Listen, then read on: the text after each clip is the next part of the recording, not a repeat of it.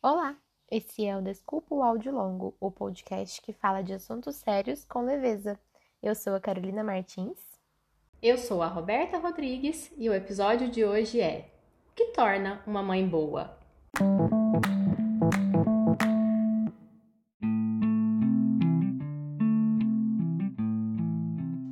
Com o Dia das Mães se aproximando, as redes sociais e as conversas são tomadas, por um lado, pela idealização das mães e, por outro, pelas queixas ligadas à chamada maternidade real. Mas o que seria isso? Ficamos então com o desejo de conversar sobre as mães suficientemente boas, conceito criado pelo pediatra e psicanalista Donald Winnicott.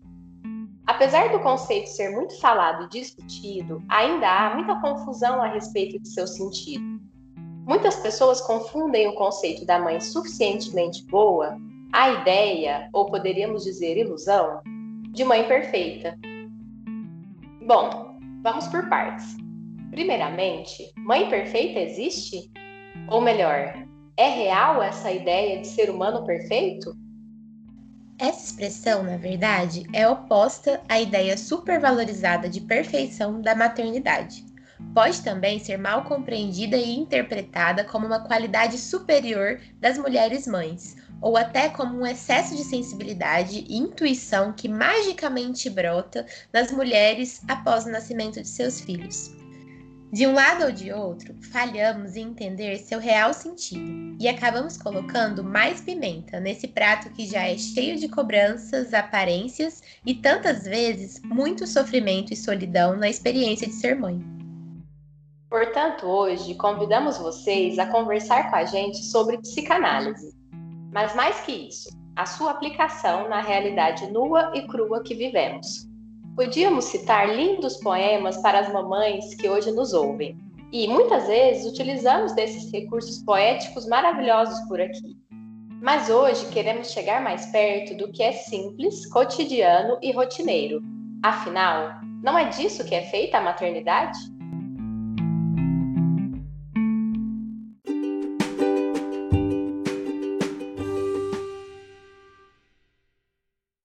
Amiga, tava com saudade de gravar só eu e você.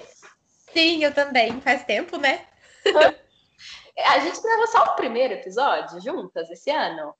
A gente gravou sobre ser mulher também, mas o ser mulher foi juntas, mas também tinha muitas participações, né? E eu acho bom retomar esse episódio, porque eu acho que já vai direto nesse assunto, porque nesse episódio sobre o que é ser mulher, a gente já falou um pouco sobre o que é ser mãe, né? Elas nos responderam um pouco do que é ser mãe. Exatamente, tanto que a gente fez ano passado o que é ser pai, e a gente tinha a ideia, né, de fazer o episódio o que é ser mãe, mas a gente sentiu que a gente poderia fazer de um jeito diferente, né, já que aquele episódio do mulher, ele ficou tão amplo e chegou em, em tantos lugares, inclusive na maternidade, que a gente até chegou a dizer do quanto é difícil separar, né, a mulher da mãe, ainda que não seja mãe, mas o desejo de ser mãe, a imposição, todas as cobranças, né? Sim, mulher e maternidade são assuntos que não, não se separam. Engraçado, né? Mesmo que ser mulher seja muito mais do que o assunto da maternidade. Interessante. Eu acho que tinha uma, uma outra coisa também importante da gente falar aqui no começo, que é o fato de que nós não somos mães, né? Eu acho que as pessoas que nos escutam sabem disso. Mas as coisas que a gente vai falar aqui hoje vêm baseado no que a gente estuda, no que a gente observa na clínica, que conta muito, né? E, e no que a gente observa no nosso cotidiano com as mães que a gente tem em contato. Então, mesmo não sendo mães, talvez a gente tenha algo a dizer e a acrescentar sobre esse assunto. E com a função materna, que vez ou outra a gente já desempenha nas nossas relações, mesmo sem ser mãe. Sim, com certeza achei importante falar isso, sabe?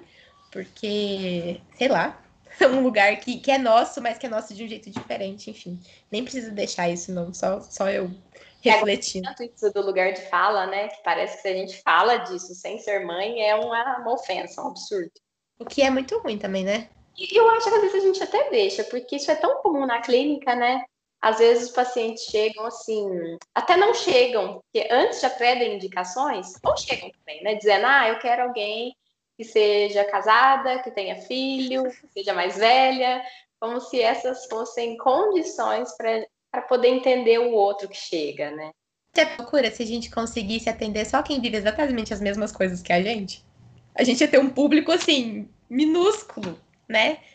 Então, é, é algo para pensar. Assim, é lógico que a gente não vai saber literalmente. Tipo, quando a gente atende pessoas idosas, por exemplo, com certeza essas pessoas já viveram coisas que a gente não viveu ainda que a gente ainda vai chegar. Mas a hora que a gente tá escutando alguém falando de coisa lá da terceira idade, da vida idosa mesmo, a gente não sabe viver aquilo na nossa pele, literalmente, mas a gente tem condição de escutar o que o outro está dizendo e de sentir um pouco do que o outro está dizendo também. É, isso é a, a, chamada compaixão, que agora até a empatia está sendo substituída. A palavra. Você já viu isso? Não. Enfim, eu tô um pouco revoltada. Porque eu acho que as pessoas colocaram empatia muito como se colocar no lugar do outro sabe? E realmente, se colocar no lugar do outro por completo, ninguém dá conta. A gente vive falando isso aqui aqui. Mas aí não tem falado, as pessoas. Já tive vários, já vi vários perfis no Instagram falando que a gente tem que trocar empatia por compaixão. Mas não é a mesma coisa. São sentimentos diferentes, né? Não. E mesmo onde eles se aproximam, sei lá. Uma palavra que vai sendo muito usada, ela fica. A gente vai falar aqui do Winnicott, mas não tem como, veio agora o Bion na cabeça ela fica saturada. Né? O próprio Bion, dentro da psicanálise, ele usou conceitos, ele criou nomes né, de conceitos muito baseados na matemática para evitar que a gente fale de algo achando que está todo mundo falando a mesma coisa, enquanto que talvez cada um está pensando uma coisa. Por exemplo, se a gente fala complexo de ético, mesmo quem não é da psicanálise já deve ter ouvido falar.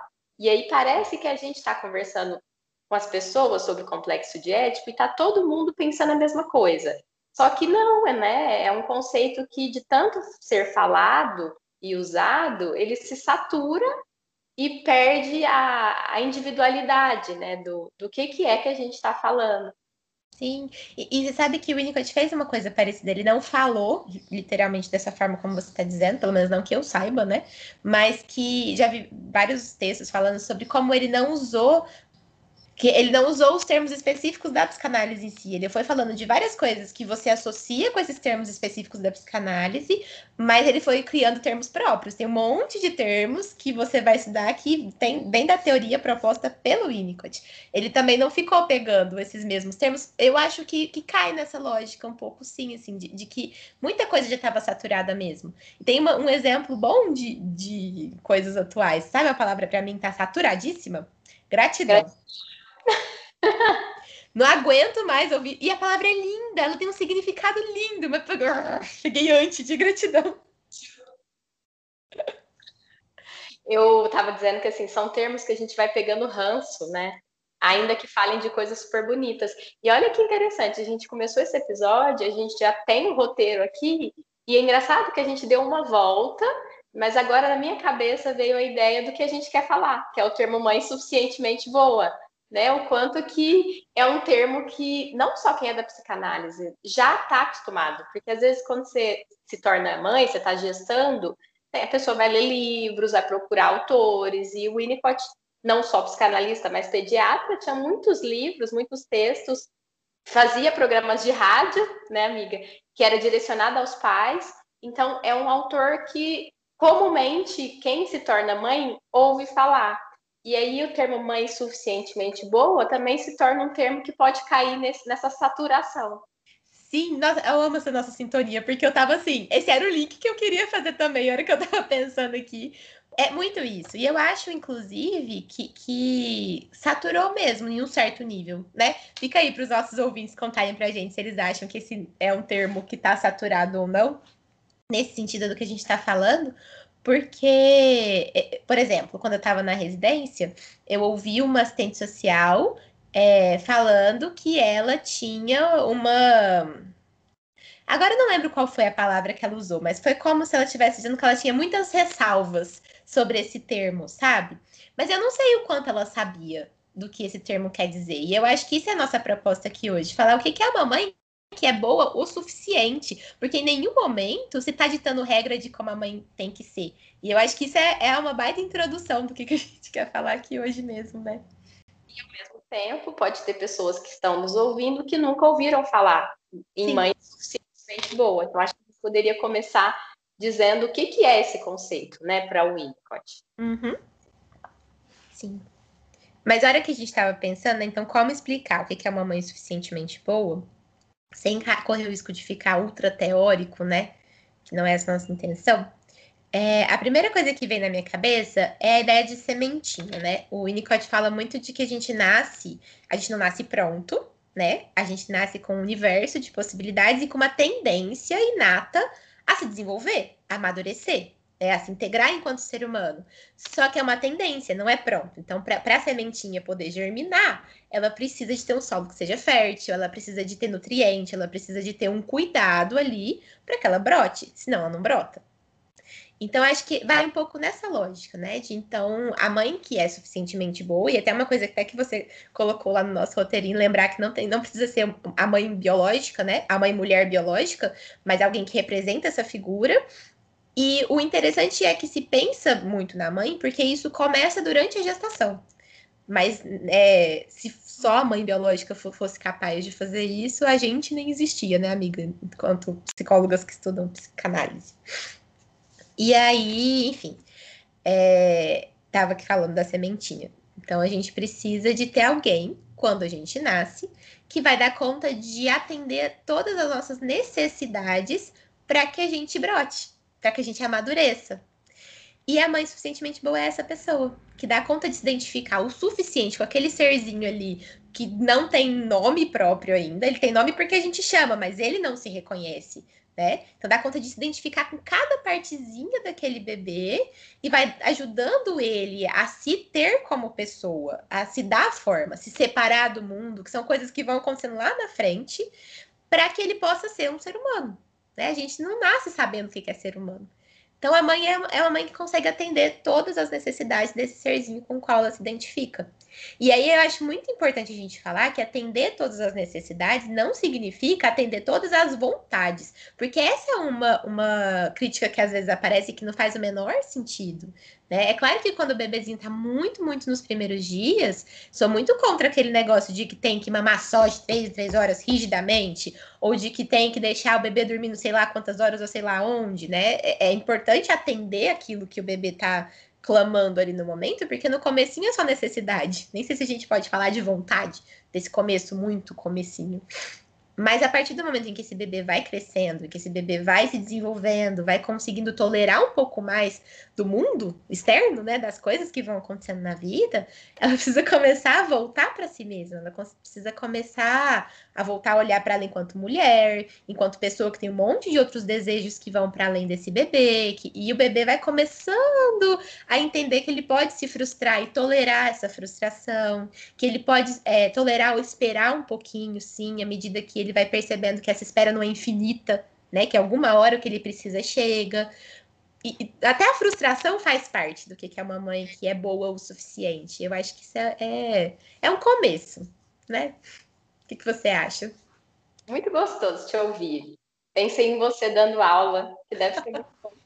que linda! Eu tava toda nervosa, porque esse é um conceito que é muito parte da minha clínica, da sua também, mas da clínica, do, do que eu estudo sempre, sabe? E aí dá um pouquinho de nervoso falar dessas coisas, que são muito do que a gente faz, porque, é, enfim, sei lá, parece que não pode falar coisa errada, né? Eu fiquei pensando enquanto eu te ouvia em algo que eu nem sei muito bem como é, mas o pouco que eu ouvi me, me faz ter um, um, uma opinião.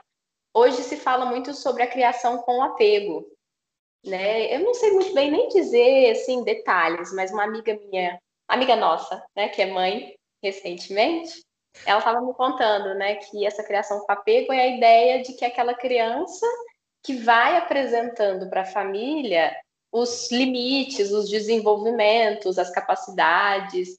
Então, pensando no exemplo do, do, de um bebê que mama, né? Chega um certo momento que a mãe é, junto com o pai, porque nesse ponto a gente também tem que lembrar que a mãe suficientemente boa, ela só é suficientemente boa se ela tem ali um pai ou alguém que faça a função paterna, um apoio, né? Não é só a mãe. E, então acho que a questão é, é decidir que horas que esse bebê vai parar de mamar tem a ver com a dupla mãe e bebê, mas tem a ver com a vida dessa mãe, para além do bebê, e é uma decisão que vai sim sendo, sendo feita na dupla, mas também precisa que os pais sejam as pessoas que vão ser quem vai. Pessoa, é, é, o elo mais forte ali, que vai ter que tolerar a frustração e vai ter que parar, vai ter que encerrar. lembrei que quando a gente. Eu trabalhei numa ONG né, de adoção e e a gente trabalhava, eu fazia o apadrinhamento afetivo. Então, eu trabalhava com pessoas interessadas em apadrinhar alguma criança da, da instituição de acolhimento. Crianças que não tinham muitas possibilidades de serem adotadas ou que eram muito baixas. E a gente falava muito isso para os padrinhos. Vocês são os adultos da relação.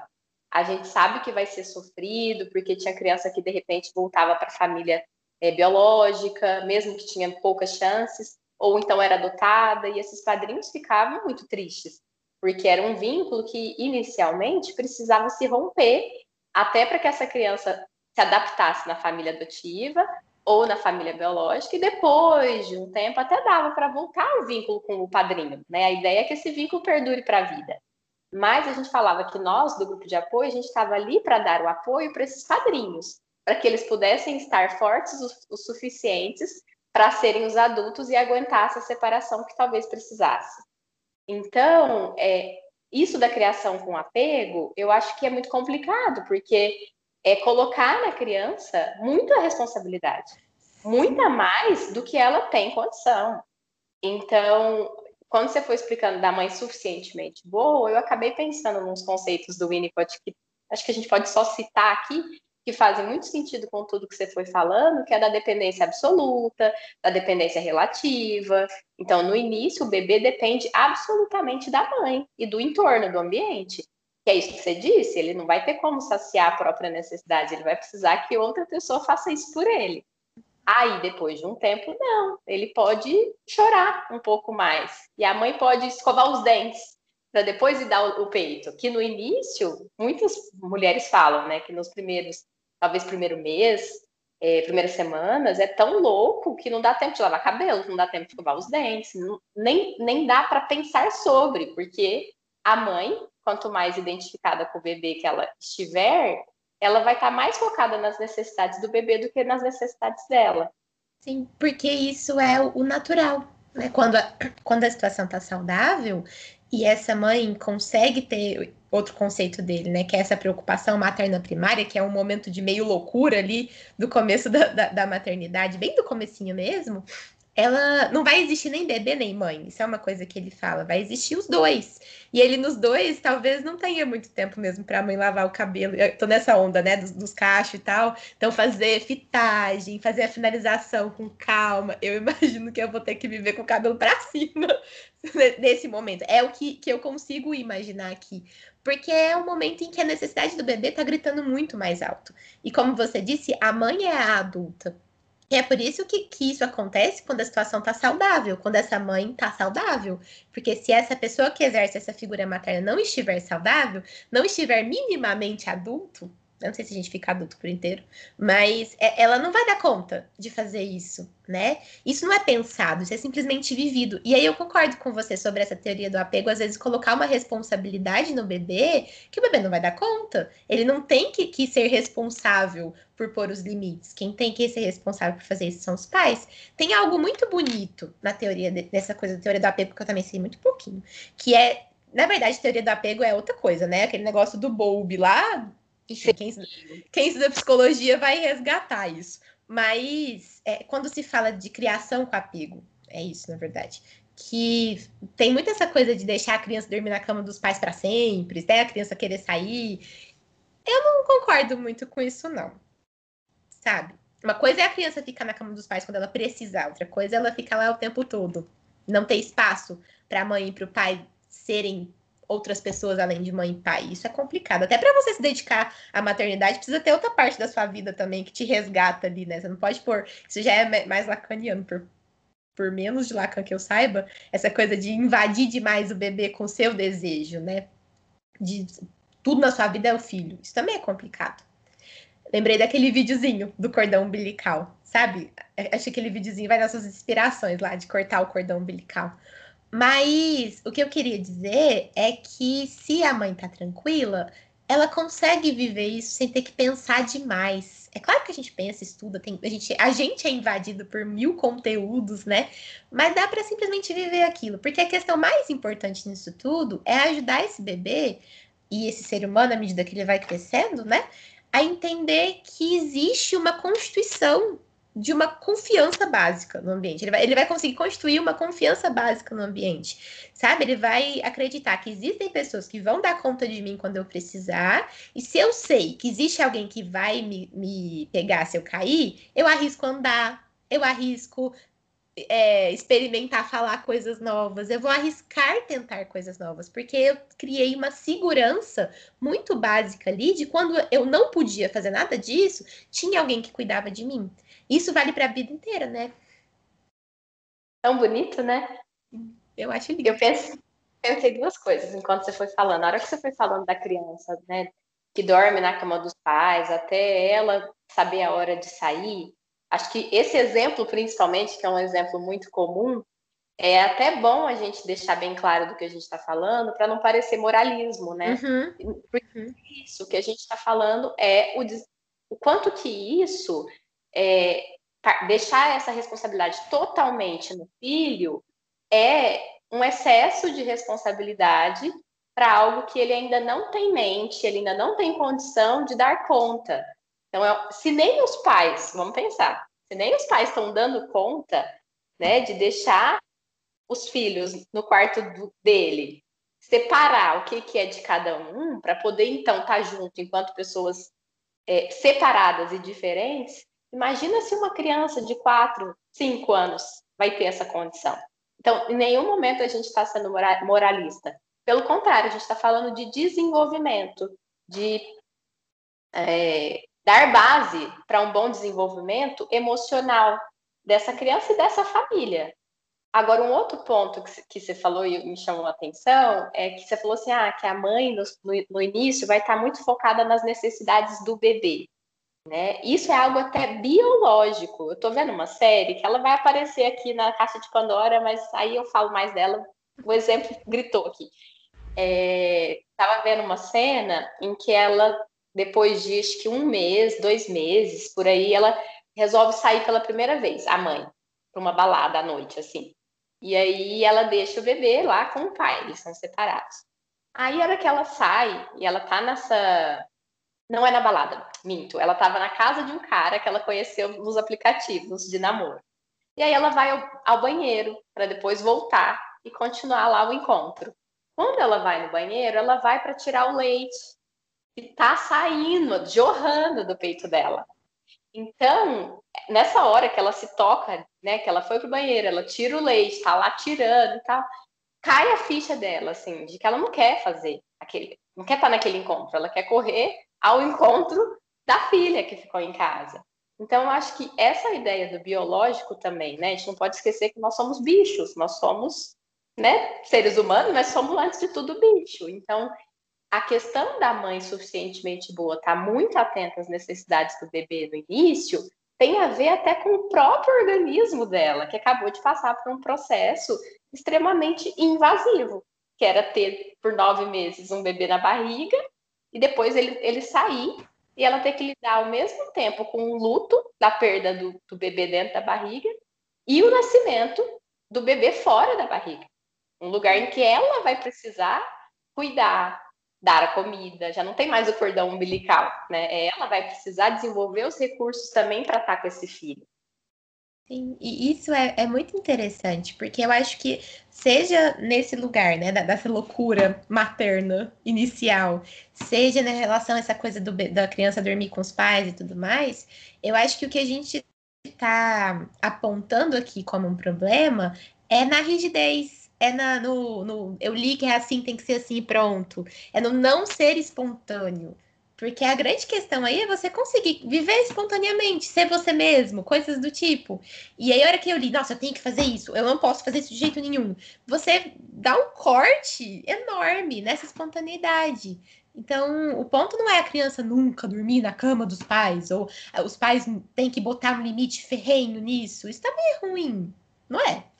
Acho que a questão é a gente poder sentir também o que, que faz muito sentido pra gente, aquilo que casa pra gente. Eu acho que esse exemplo da, da série é muito bonito, porque aí ela vai, ao mesmo tempo, correndo lá primeiro, né? Para ter o encontro, eu imagino que ela devia estar tá, assim, explodindo de vontade de se sentir desejada, de transar mesmo, de, de, se sentir bonita, de viver uma coisa diferente do que ela estava vivendo ali. E ao mesmo tempo, ela lembra: peraí, né? Meu corpo tá conectado àquela outra experiência que eu também gosto. E, e caber dentro da gente essa multiplicidade de desejos, essa multiplicidade de vontades é, é, muito, é muito legal. Ela pode ser muito espontânea, né? Essa mulher, essa, essa personagem da série. Eu acho isso legal.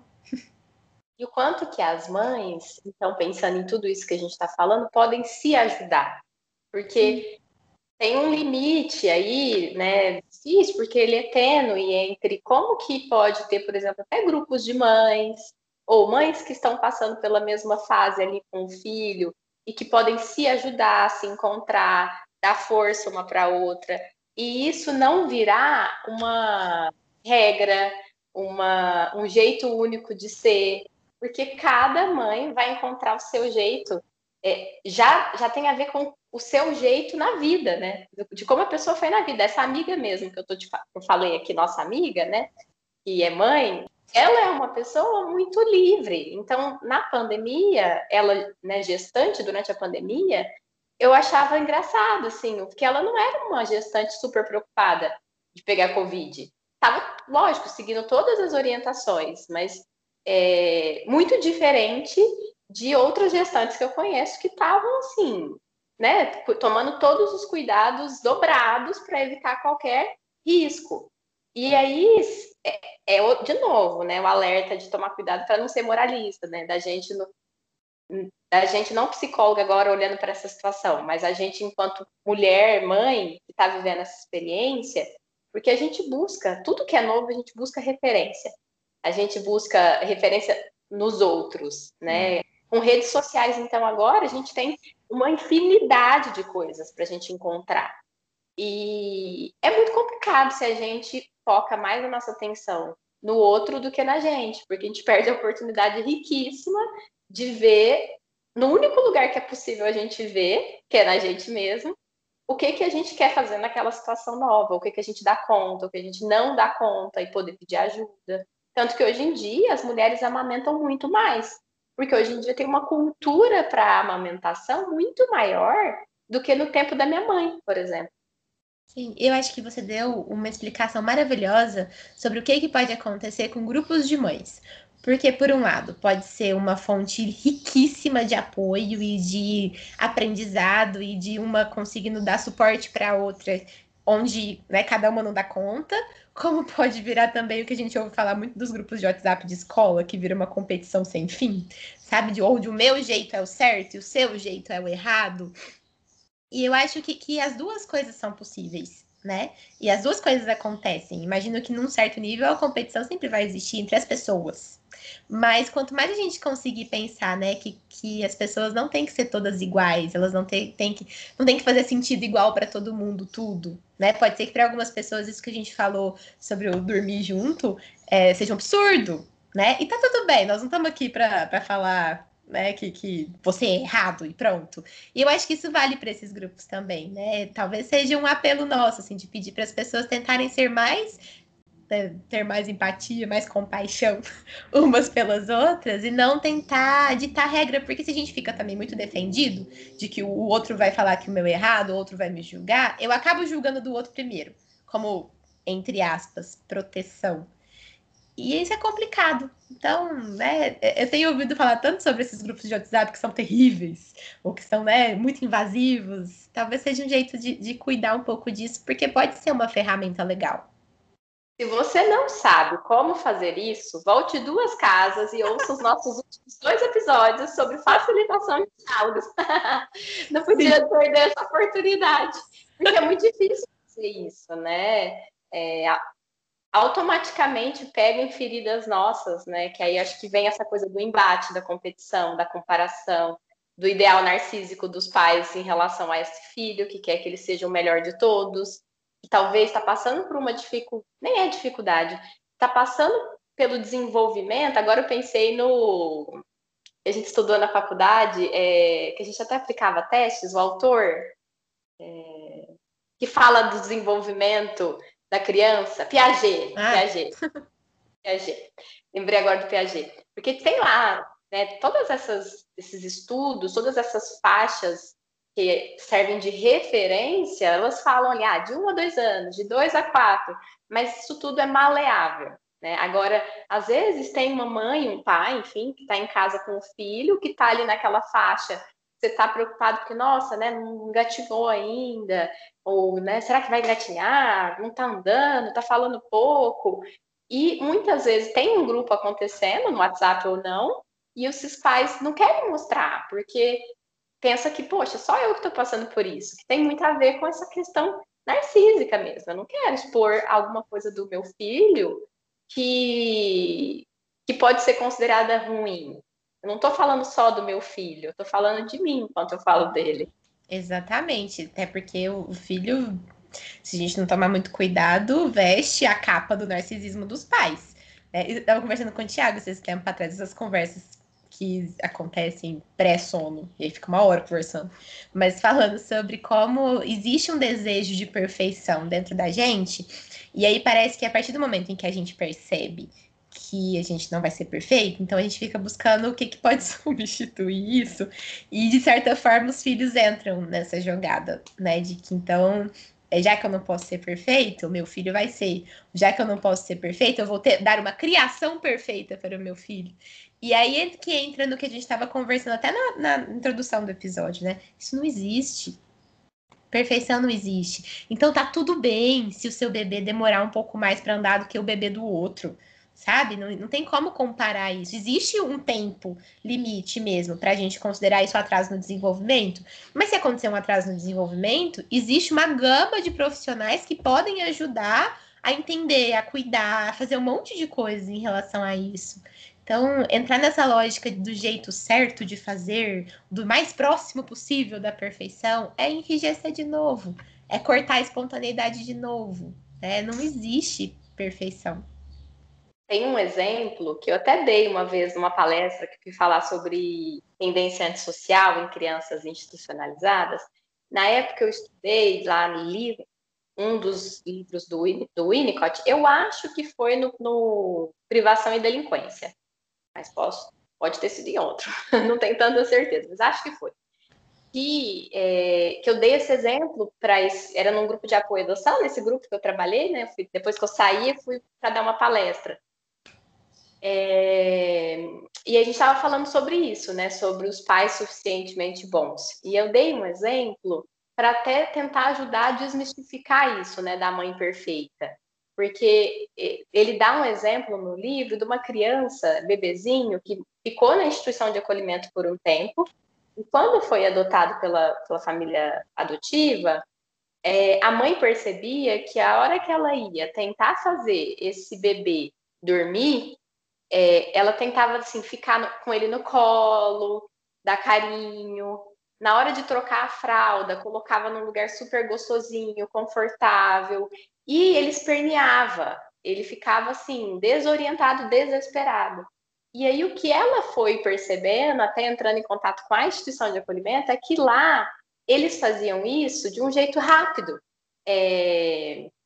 O que eu posso dizer? Era, era a realidade de uma instituição de acolhimento. Não é que não faziam, faziam, mas de um jeito até mais mecânico do que essa mãe fazia, né?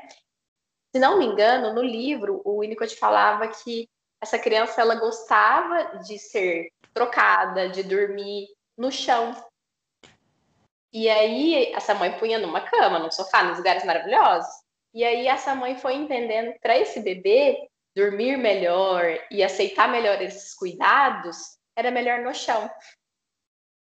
E aí entende que essa mãe, quando faz isso, quando liga lá na instituição, quando percebe que o filho fica desesperado nesses momentos, ela vai entendendo que a necessidade desse bebê, pelo menos naquele momento, era ter uma semelhança que ele vinha tendo, e ela deixa de dar esse talvez o, o, ideal que a gente imagina e passa a dar uma coisa que, né, não sei se é boa ou ruim, é o que ele tinha.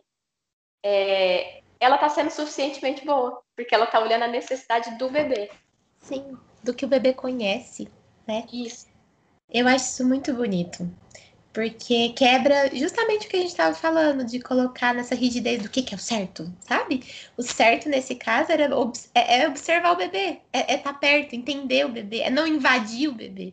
Porque a gente, quando a gente fala de invasão, a gente pensa só em coisas muito cruéis, né? Mas a invasão pode vir de um lugar que parece bom também, hum. a uma primeira vista. É claro que pra gente olhando assim, uma cama é mil vezes melhor do que um chão, mas para aquele bebê, a cama era uma coisa muito nova, assustadora, estranha, que colocava ele num lugar né, inseguro. Ele conhecia o chão. E é bonito ver a mãe podendo prestar atenção de verdade nesse bebê e não invadi-lo. Tem uma coisa que o Winnicott fala que eu acho muito legal também, que serve inclusive pra gente enquanto profissional. Porque ele fala assim que às vezes a gente precisa pensar quão pouco a gente precisa fazer. Precisa ser pouco, às vezes, porque a gente quer fazer tanto mil coisas, né? Então tem mil e um artifícios, mil e um recursos. Mas às vezes a gente não pode fazer demais. A gente tem que esperar também surgir e prestar atenção naquele serzinho, seja o paciente, seja o bebê, porque senão a gente invade com as nossas coisas boas. Isso pode ser tido como algo ruim também, né? Então, que, que bom que dá para pensar nisso, para falar nisso, né? Uma coisa que a gente vai aprendendo com o tempo, né? A nossa experiência, agora pensando enquanto psicólogas, né? É, e aí estou aqui pensando nas mães, né? Também tudo isso que a gente está falando, elas não tem um caminho que vai ser certeiro. Vai ter que ser pela observação, vai ter que ser pelo erro, pela tentativa. E eu entendo hoje que quanto menos a gente atrapalha o paciente, melhor. Uhum. Às vezes a gente fala ali tanta coisa, tanta trenheira que a gente coloca, que mais atrapalha, né? Então, se a gente pode estar ali, eu gosto aí do, do modelo do carro, né? Quem está dirigindo o carro é o paciente. Quem está é difícil fazer isso, hein, para os pais, pensando aqui, quem está dirigindo as próprias necessidades, e depois a gente pode pensar até em vontades dos adolescentes, por exemplo, são os filhos. Né? Se a gente, enquanto psicólogo, enquanto pais, puder estar tá do lado, no passageiro. Né? Garantindo Não... que o carro funcione, talvez. Isso, garantindo que o carro funcione ali do lado, atento. É, a gente pode oferecer algo mais rico, né, que vai de encontro com que aquela pessoa, porque aí a gente pode pensar agora não só das mães de bebês, das mães de adolescentes, das mães de adulto, porque não, não deixa de ser difícil. A cada fase é um novo desafio. Quantas mães idosas invadem pra caramba os filhos adultos? Lógico que aí são todos adultos, né? A responsabilidade é de ambos de cuidar dessa relação, até para que ela seja menos invasiva. Mas dependendo de como isso vinha sendo constituído desde sempre, o filho pode ser adulto só na idade. Exato, exato. Porque é isso, né? Dependendo do jeito que também vai conduzindo a crescimento e desenvolvimento da, daquele ser, ele perde oportunidades de se desenvolver, de aprender ele mesmo, né? Sim. Sim. E isso é muito interessante. Eu acho que essa é uma das coisas mais ricas dessa teoria toda que a gente está falando. O fato de que precisa, sim, existir um, alguém que vai dar conta de todas as necessidades daquele serzinho e que isso implica em recuar quando for necessário, quando esse serzinho começar a crescer. Não é recuar e deixar a pessoa viver sozinha. Isso não, não, né? não existe. Aliás, existe, né? Mas não deveria existir. É no sentido de realmente não invadir do que a gente está falando. Garantir que o carro tá, vai continuar funcionando é, ou ser copiloto, talvez, é, por exemplo, dar conta de responder quando a criança vem com aquelas perguntas super difíceis mais para frente, é dar conta de pensar o que, que você pode fazer para. Uma coisa muito atual que eu tenho visto que tem sido muito sofrido. O que, que você pode fazer para ajudar a criança a se envolver com a aula online? Porque aí eu acho que, que invade. A aula online é que está invadindo, na verdade, a casa das pessoas, porque tem sido bem complicado tudo isso. É, então, é, é, é viver junto, mas deixando a pessoa ser dona da própria vida. Quando ela conseguir ter noção disso, dimensão disso mais para frente, porque no começo, nesse começo, como a gente está falando, é tudo muito misturado, mas a partir do momento em que a criança consegue é, se diferenciar, reconhecer o que, que é eu e o que, que é não eu, né, o que, que é mundo, deixar que o eu se constitua, então, né, que ele exista. Nossa, parece tão teórico, né? É, mas dá para a gente pensar em também tantos exemplos, que ó, um bom exemplo disso é adolescente a, a, a fase da adolescência. É, e aí, de novo, a gente está falando não só de idade, né? Porque pode estar tá, ter adultos muito infantis, muito adolescentes, e, e de forma saudável a gente volta para essas nossas idades constantemente, né? Nas nossas vivências do dia a dia. Mas o que eu estava pensando até enquanto você foi falando foi na minha vivência com as minhas afiliadas, do quanto que quando é pequeno, quando é o bebê, a gente vai ali, pega, né, fica admirando. Aí depois a criança, é, já dois, três anos, já quer brincar. Aí depois é, o tipo de brincadeira vai mudando. E aí você fica assim, sendo aquela pessoa que ela venera, porque você chega, e aí vocês brincam pra caramba. Aí começa a passar por uma fase que você vai falar de um laço na cabeça, ela já fala, ai, madrinha, nada a ver, não uso mais laço. Aí você já que pensar, opa, peraí, o que, que é que eu tô, né? Não, tá, então eu vou levar minha filhada para ir no cinema com amigas da escola, já vivi essa experiência. Deu chamar ela para o cinema e ela fala, ah, madrinha, mas esse final de semana eu vou com as minhas amigas. Você, aguenta, porque assim, né, um final de semana que eu tava em Uberaba, eu queria ver ela ir no cinema com ela. Mas não, ela já tinha planos. E, e, e, aí, quando eu encontro ela, não é mais aquele encontro, tô pensando agora na minha afilhada mais adolescente, não é mais a coisa de brincar. Então, precisa-se de um outro tempo com ela, que é um tempo que, se for um encontro rápido, não dá muito para conversar e estar tá junto, porque é um encontro que precisa de mais tempo. O adolescente precisa de você chegue devagar, você fique ali, não é simplesmente chegou, deixa eu te contando a minha vida. Então, como que essas necessidades vão mudando, né? E quantas transformações que não só a criança passa, né, ao longo da vida, o ser humano passa, mas os cuidadores, né? Quem está em volta vai se transformando junto. Sim. Na melhor das hipóteses. Sim, na melhor das hipóteses. Eu tô aqui pensando aqui, sabe, amiga, na minha fantasia, e é muito do campo da fantasia isso, da imaginação. Eu acho que deve ser tão difícil ser mãe de adolescente. Oh. Porque deve ser muito difícil você se ver repelida, né? De você se ver deixando de ser tão importante. Porque não deixar de ser amado, continua sendo muito amado, mas a forma como esse amor aparece é diferente e precisa ser. Porque senão o adolescente não vai ter essas coisas todas que a gente descobre no mundo e que é tão saudável que a gente descubra durante a adolescência. Mas isso deve ser muito chato, muito ruim. Eu fico pensando eu enquanto adolescente também, sabe? Nunca fui adolescente ultra rebelde, ultra, né, que repelia horrores meus pais, mas tive meus momentos também, sabe? Assim, de, de enfim, né? De, de, bater de frente, de querer bater porta do quarto. Isso era o horror da minha mãe, bater porta do quarto. Sabe, assim, de, de não gostar de receber os nãos, ou de não querer fazer as coisas junto. E, e sei de, de, pessoas que tiveram isso até mais intenso. E, e, num certo ponto, isso é natural e deve ser muito difícil para o pai e para a mãe viver esse momento. Nossa, deve ser horrível, deve ser insuportável. o que eu acho que é muito importante da gente falar aqui, amiga, é que nada disso é simplesmente mágico. Por mais biológico, e a gente está falando de espontaneidade, né? Por mais que as pessoas possam ser, precisam ser espontâneas, nada disso é, bio, é, é mágico demais. Porque senão a gente fica achando, entra naquele mito lá que se fala do, do da essa ilusão da perfeição materna, né? Toda mulher é a mãe de Jesus, é a Virgem Maria. E, e não, de jeito nenhum na verdade. Né? Primeiro que se existisse perfeição, a gente, se a gente achasse que realmente existe perfeição, a gente entra numa uma loucura meio paranoica de que eu, então tem jeito de ser perfeito, e aí eu vou me punir mais ainda nas minhas falhas. Mas mais que isso, é, é preciso que a gente entenda que essas coisas todas são construídas. À medida que elas vão acontecendo, é, vai tendo uma construção acontecendo junto. E isso faz a gente pensar, inclusive, que não é toda mulher que pare, né, que tem o parto, que gesta, que é mãe.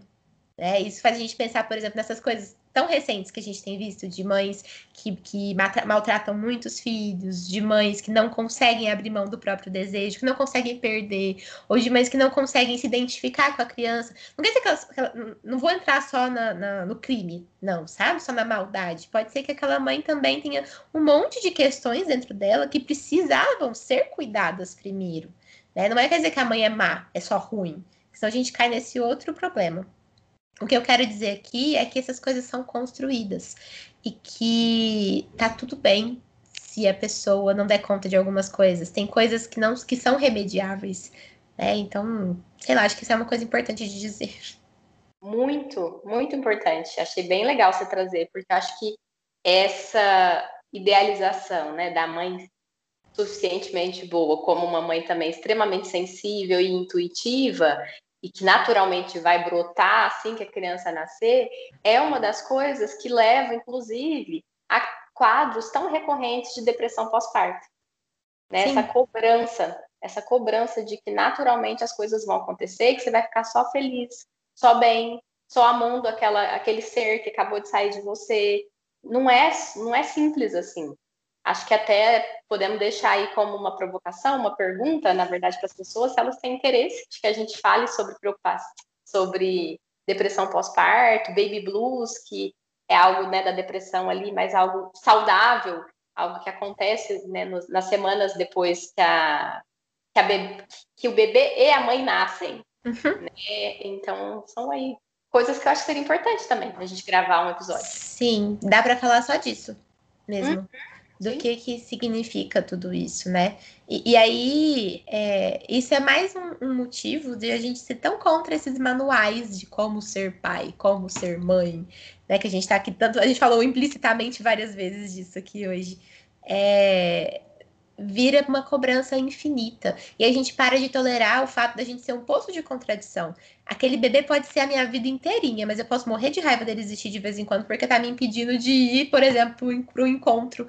Porque eu tô morrendo de vontade de viver isso de novo e eu não posso agora, porque esse bebê tá existindo na minha vida. E, e tá tudo bem a gente ficar com raiva. Raiva aparece nos nossos relacionamentos mais íntimos. Se a gente não tolera isso também dentro da gente, qual a chance da gente tolerar isso no outro? É, eu acho que para deixar bem claro para as pessoas que o problema desses manuais é que eles simplificam questões muito complexas. Esse, essa é a grande questão. Não dá para ser só a mãe feliz, só a mãe satisfeita com o filho, só a mãe que gosta, né, de ser mãe. É, isso é verdade, mas é só um lado da moeda, tem o outro. E olhar para o outro não é ah, piorar a situação. Na verdade, é ver quão complexo e quão bonito até é aquela experiência, porque ela não é rasa, ela uhum. é bem uhum. profunda. Ela traz muitas vivências que você disse, de intimidade. E intimidade não é só gostar da pessoa. É, é viver aquilo intensamente, né? Talvez para a gente fechar, a gente possa pensar que maternidade real significa abarcar todas as contradições. Não é quer dizer só falar mal, porque isso é parecido também, né? Maternidade real é só falar mal da maternidade. Talvez a maternidade real seja essa amplitude toda, de ter todas essas coisas lindas e maravilhosas, e eu imagino que deve vir um sentimento gigantesco de amor e felicidade na hora que o bebê consegue fazer coisas, por exemplo. Ao mesmo tempo que vai vir raiva, vai vir preguiça, deve vir é, um pouco de não, hoje não, sabe? Esses sentimentos também fazem parte né, do, do, do, não gostar de viver algumas coisas e tá tudo bem. Então, é, é acolher essa ambivalência toda. E aí, acho que é comum, muitas vezes, a gente entrar na ideia de, ah, preciso encontrar um meio termo, então. Preciso encontrar entre 8 e 80, um 40 e pouco. E isso não existe também. Porque o saudável é se movimentar, é ter movimentação entre esses extremos, entre esses 45, 50, 60, 70, que, colocando em exemplos, é um dia você está odiando o seu filho, né, por conta de uma birra enorme que ele fez num lugar que você se expôs e as pessoas ficaram te olhando e você ficou incomodada.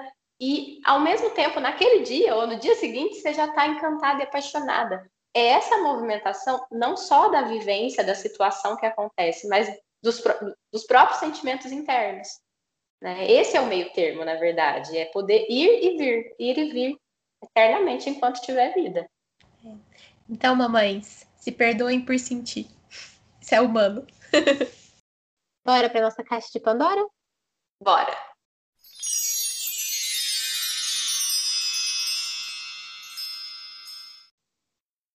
E aí, amiga, o que, que você indica hoje? Bom, eu já dei spoiler do que eu ia indicar durante o episódio, mas agora vai a indicação certinha. É, a série que eu tô assistindo chama Mãe Só Tem Duas. Engraçado, porque essa série eu, eu estou assistindo ela. Assim, eu não comecei na cabeça a tentar lembrar de uma série que tivesse a ver com mãe. É, ou já assisti em outros momentos da vida. E eu só me dei conta. Que, tipo assim, eu estava vendo uma série de mãe a hora que eu fui escrever a caixa de Pandora, pensar. Então é uma série que eu comecei a assistir espontaneamente e ela é uma série mexicana. É, então, para quem está acostumado a assistir série só americana, vai estranhar um pouquinho, mas vale a pena. E é uma série muito gostosinha de assistir. Ela é leve, embora toque em pontos sérios e importantes, e conta a história de duas mães, duas mulheres que foram ter duas filhas no hospital e isso eu já vou falar porque né, a série já começa assim.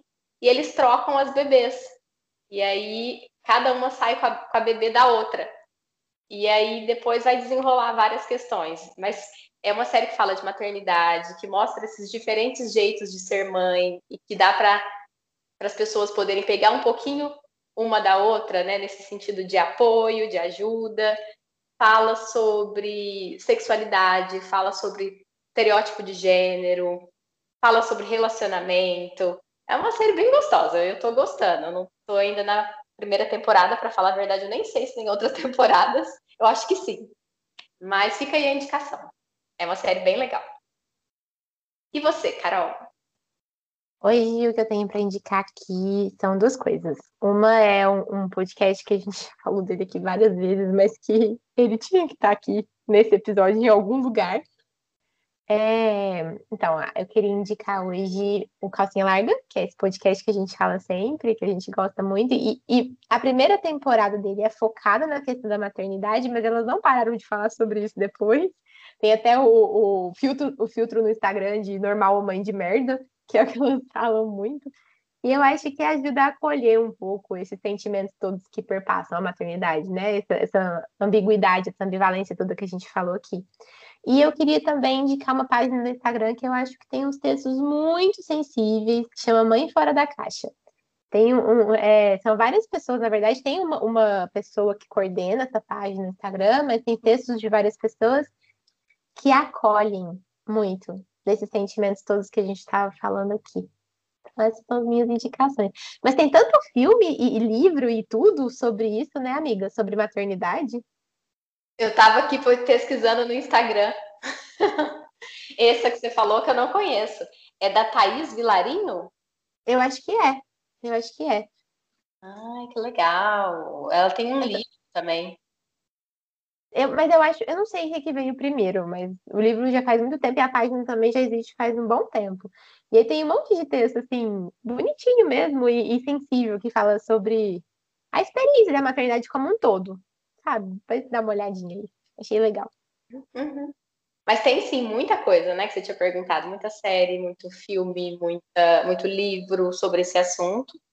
E uhum. acho que a gente também finaliza aqui esse episódio com a sensação, eu pelo menos estou, de quero mais, de falar mais sobre maternidade, é, mais de psicanálise aplicada aí no cotidiano. E a gente pode também perguntar para as pessoas o que, que, eles acham, se eles gostaram desse episódio. Se gostaram, por favor, encaminha para as pessoas que vocês acham que vão gostar também. Sim, encaminhe para as mamães e para os filhos e para os papais que possam né, se aproximar um pouco mais desse universo. Eu também estou com essa mesma sensação. Assim, é gostoso quando a gente faz episódio assim, eu gosto muito também. E, e acho que, que esse é nosso, nosso, nosso intuito aqui hoje também, né? Trazer esses conceitos da psicanálise para o cotidiano das pessoas que não leem psicanálise e, e, ajudar a pensar, a sair um pouco dessa dicotomia, né, de, de falar que a mãe ou é perfeita ou é terrível, né, de que de falar que, que existe, né, essa ilusão de, de perfeição materna de que não tem isso, né? Mas também pode ser muito bom. Então, entrar nesse lugar aí de pensar sobre tudo isso.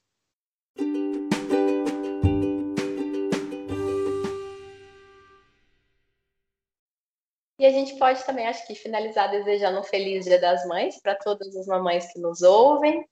E... Sim. Especialmente para as nossas. Aham, especialmente para as nossas. Beijo, mãe, te amo. Eu também te amo, mãe. E é isso. Sim, até a próxima. Até.